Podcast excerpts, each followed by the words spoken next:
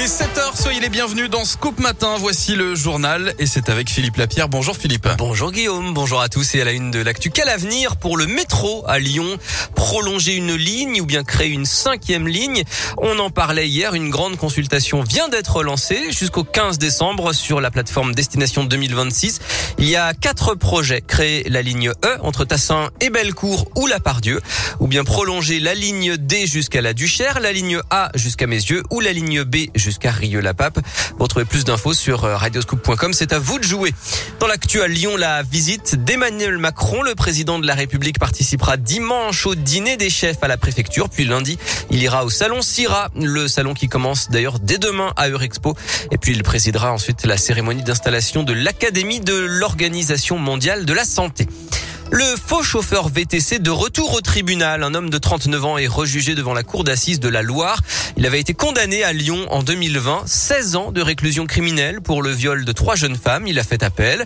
Il se faisait passer pour un chauffeur VTC. Il avait repéré ses victimes à la sortie d'une boîte de nuit lyonnaise et profité de leur état alcoolisé pour abuser d'elles.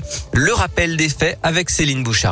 Le mode opératoire était visiblement bien rodé à trois reprises entre janvier et mai 2016. L'accusé qui positionnait sa voiture près d'une boîte de nuit du 7e arrondissement a pris en charge les victimes tard dans la nuit.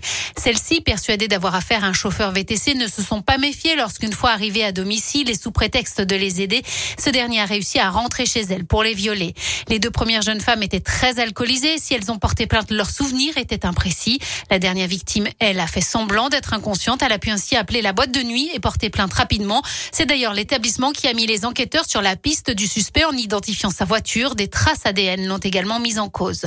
Lors du premier procès, les avocats de cet homme sans emploi, déjà condamné pour agression sexuelle quelques années plus tôt, ont plaidé la relaxe sans succès, puisque les jurés ont été au-delà des réquisitions de l'avocate générale et l'ont condamné à 16 ans de réclusion criminelle. Et le procès se tient jusqu'à vendredi.